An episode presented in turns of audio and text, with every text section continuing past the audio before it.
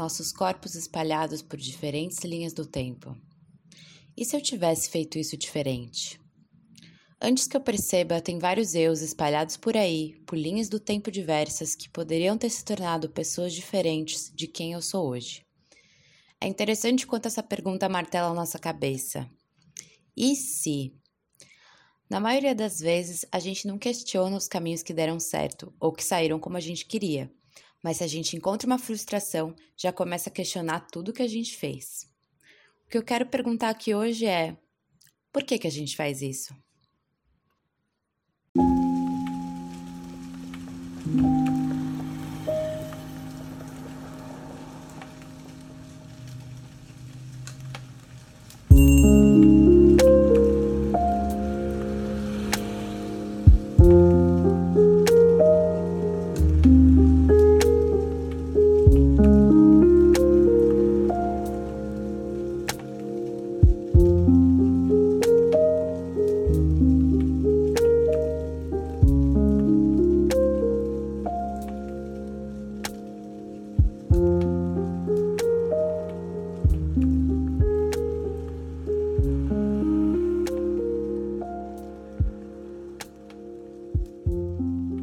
Oi, oi, eu sou a Lucy e esse é o Descoloniza Podcast. Sejam muito bem-vindos e hoje a gente vai falar sobre aquela pergunta que não sai da nossa cabeça.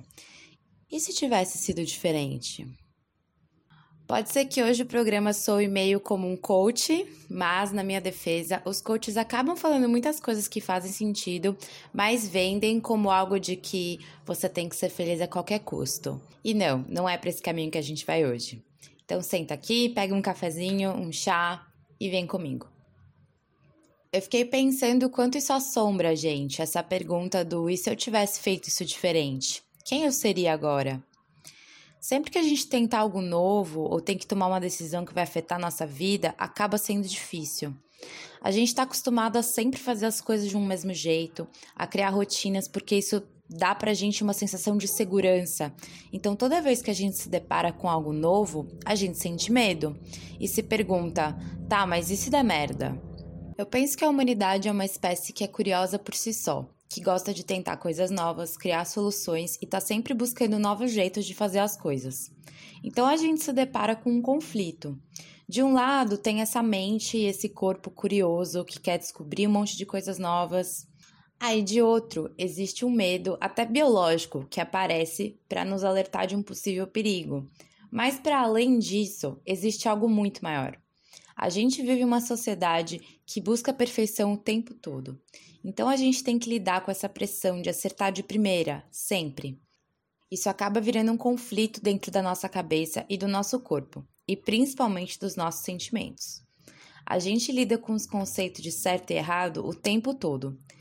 Então, mesmo para a gente poder tomar uma decisão, o que em teoria deveria até ser simples, tudo se torna muito maior. Porque esse conceito de certo ou errado é que vai ditar se a gente pode ou não fazer as escolhas.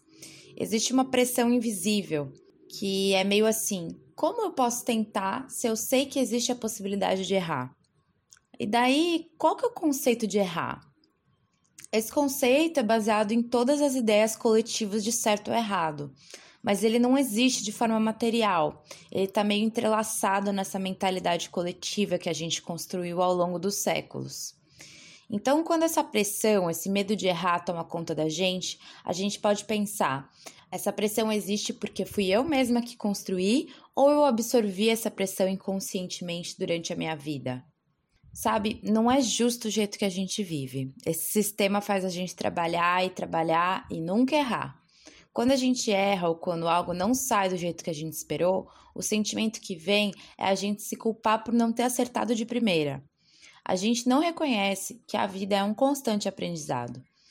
De alguma forma, a gente se ilude em querer saber de tudo, achando que é possível chegar em um momento da nossa vida em que a gente vai tomar todas as decisões certas. E com isso eu quero dizer que tudo vai sair exatamente da forma como a gente planejou e que a gente não vai mais se frustrar. Mas como que a gente aprende as coisas? A gente faz de um jeito e depois descobre que tem jeitos mais eficientes de fazer. Se você tenta uma receita de bolo pela primeira vez, ela não vai sair perfeita. Quando você faz essa receita pela quinta vez, percebe que ela melhorou muito, mesmo que ela já tenha saído da hora da primeira vez. Na quinta vez, você já sabe o melhor jeito de misturar os ingredientes, a temperatura do forno, a quantidade dos ingredientes. E você faz tudo com mais calma, porque afinal você já sabe como vai ser aquele processo. Não existe aquela ansiedade da primeira vez. Dá para perceber com o que a gente está lutando aqui? Um monte de objetivos e regras invisíveis que mandam a gente ir em várias direções diferentes. E daí a gente se vê nisso, todo mundo perdido, mas se iludindo de que sabe o que é melhor para si e para o outro, se culpando pelo que a gente não conquistou, sem saber que se o outro conquistou é porque ele tem uma história diferente, uma vida diferente da nossa. Tudo é tão diferente, todo mundo é tão diferente, e isso é algo que me impressiona. Cada detalhe tão particular de cada um. Quando eu olho para a natureza, eu vejo tantos processos que levam tanto tempo Quanto tempo uma árvore demora para crescer? Quanto tempo leva para se construir uma civilização? Em quanto tempo uma cultura se desenvolve? Leva séculos. A questão é que a gente é ensinado a ver a si mesmo e aos outros como inimigos o tempo todo. Falando sobre o medo de tentar, eu acho que tem dois cenários. Tem um que você quer muito tentar algo novo e daí não consegue porque tem muita pressão muito medo de errar e daí você paralisa e acaba com uma gaveta cheia de projetos inacabados. E também eu tenho que falar que às vezes a gente não consegue ter tempo e energia necessária para conseguir terminar. Eu acho que é importante falar isso. Como que você vai investir o seu tempo e a sua energia em um projeto se aquilo não vai te trazer dinheiro, por exemplo? Dependendo de onde você vem, não tem como você colocar o seu tempo em algo que não vai te dar um retorno financeiro porque afinal de contas a prioridade ainda é sobreviver. E tem o cenário de que você consegue se arriscar e tentar, e o resultado não é o que você esperava. Aí você se frustra e se culpa. Então a gente tem que pensar: como que tá a minha vida? Quantas horas por dia eu tenho que trabalhar para ter o básico? Eu tenho acesso a um trabalho, a um trabalho digno? De que forma que eu sou explorado? Porque as ideias são vendidas para nós como se tudo dependesse apenas das nossas escolhas. A gente vive debaixo dessa ideia de que tudo é baseado no que a gente escolhe e que se a gente não está fazendo alguma coisa é porque a gente simplesmente não quer. Isso é uma mentira deslavada. Antes de tomar uma decisão, quantas coisas entram na frente?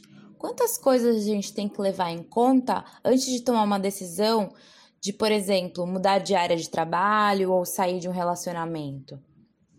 Muitas pessoas estão em relacionamentos abusíveis ou que não são saudáveis porque não tiveram a chance de saber o que é um relacionamento saudável para começo de conversa. O amor foi negado para a maioria de nós porque a gente tem um passado traumático.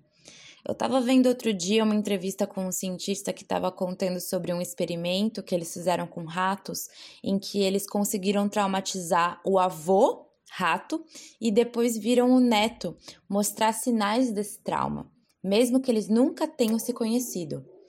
Então, o trauma, além de ser emocional ou até espiritual, é biológico e passa de geração em geração.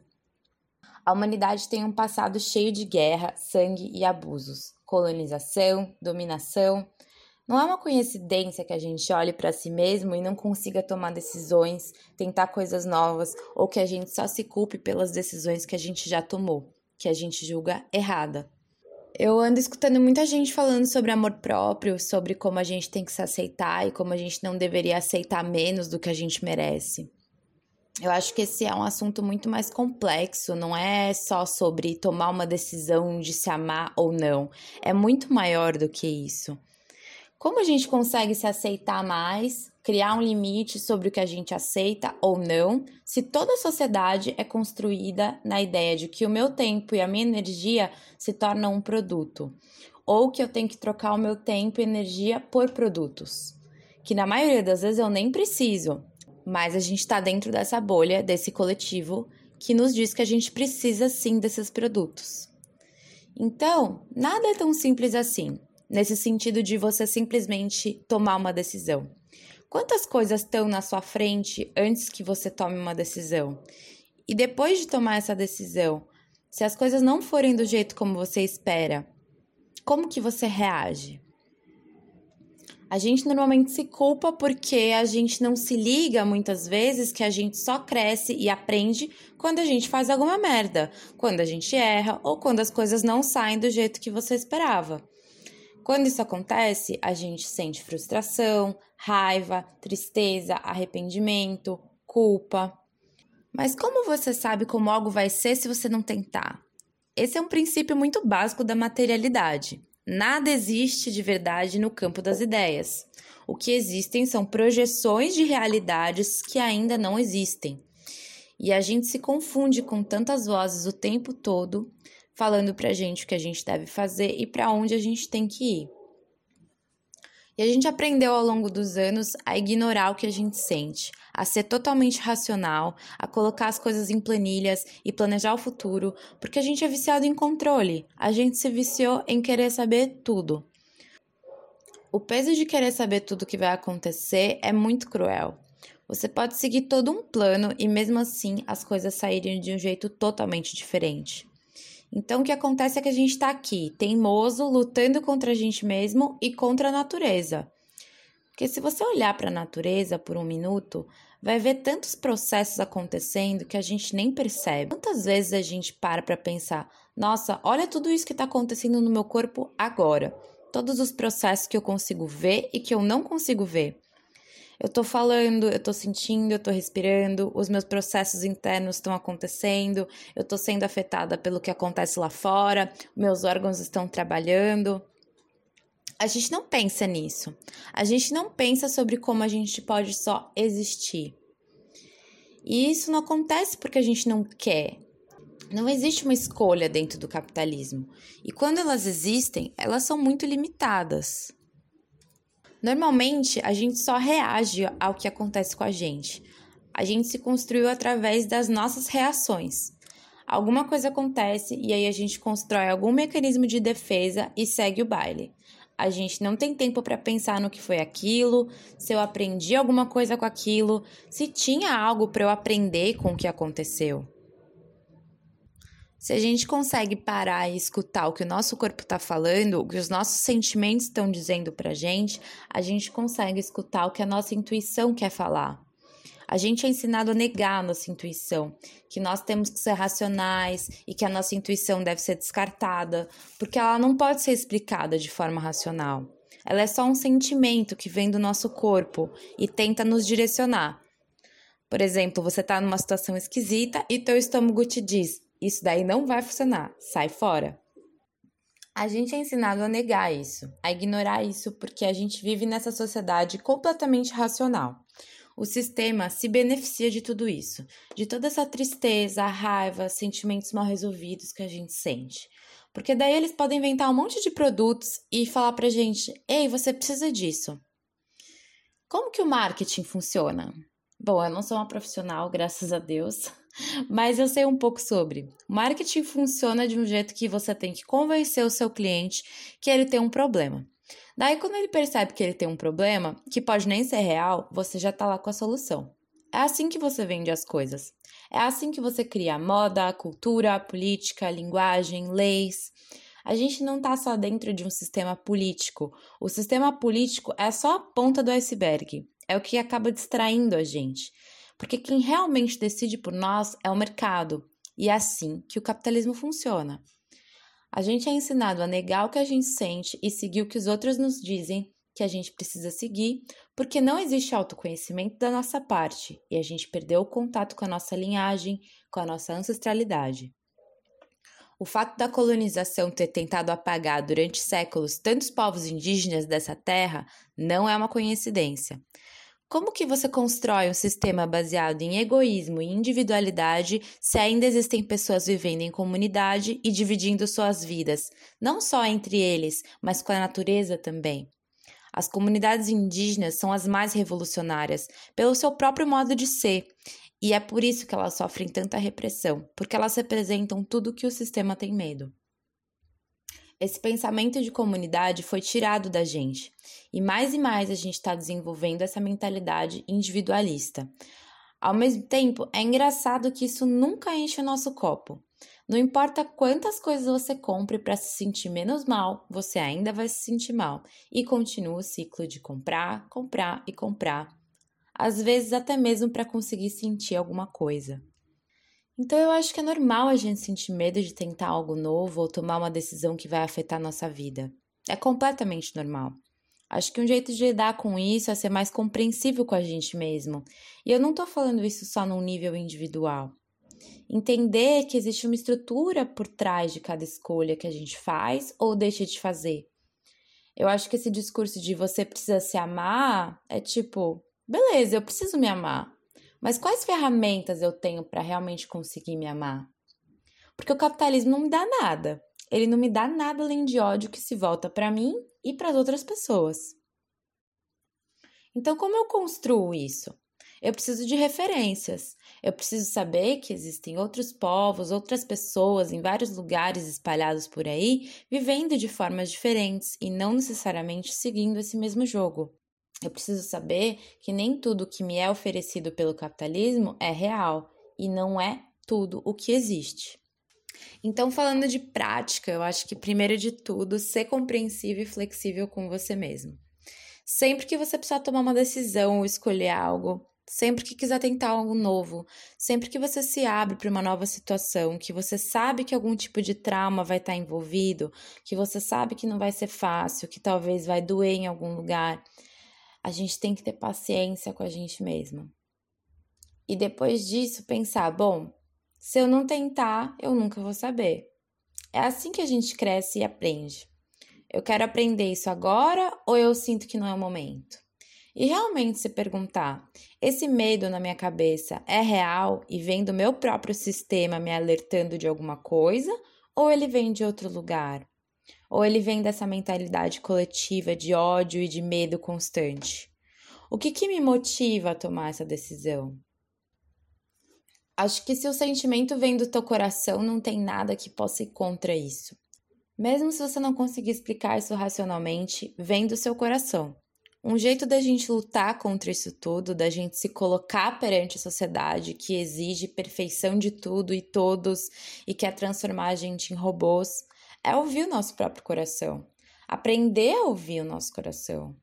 E isso não é um processo fácil, não acontece do dia para a noite. É um processo de autoconhecimento. É doloroso, mas ao mesmo tempo muito libertador. Todos nós temos sonhos e desejos dentro de nós e nós somos ensinados a silenciar isso porque não é tão importante assim. É mais importante que a gente sirva ao que esse sistema quer da gente. Mas os nossos sonhos são importantes pra caralho. São eles que nos dão vontade de viver e transformar as coisas e a gente mesmo. E se a gente só tá vivendo vidas que servem ao sistema do jeito que ele nos diz para viver, a vida se torna cruel, a vida se torna tristeza pura o tempo todo. E a gente tá ficando deprimido e ansioso porque a gente tem tanta coisa para resolver que a gente não pode resolver. Porque a gente tem que tomar decisões das quais a gente não tem controle. Mas ainda assim a gente quer controlar as coisas, mesmo sem perceber. Então, da próxima vez que você se pegar pensando, e se eu tivesse feito isso diferente?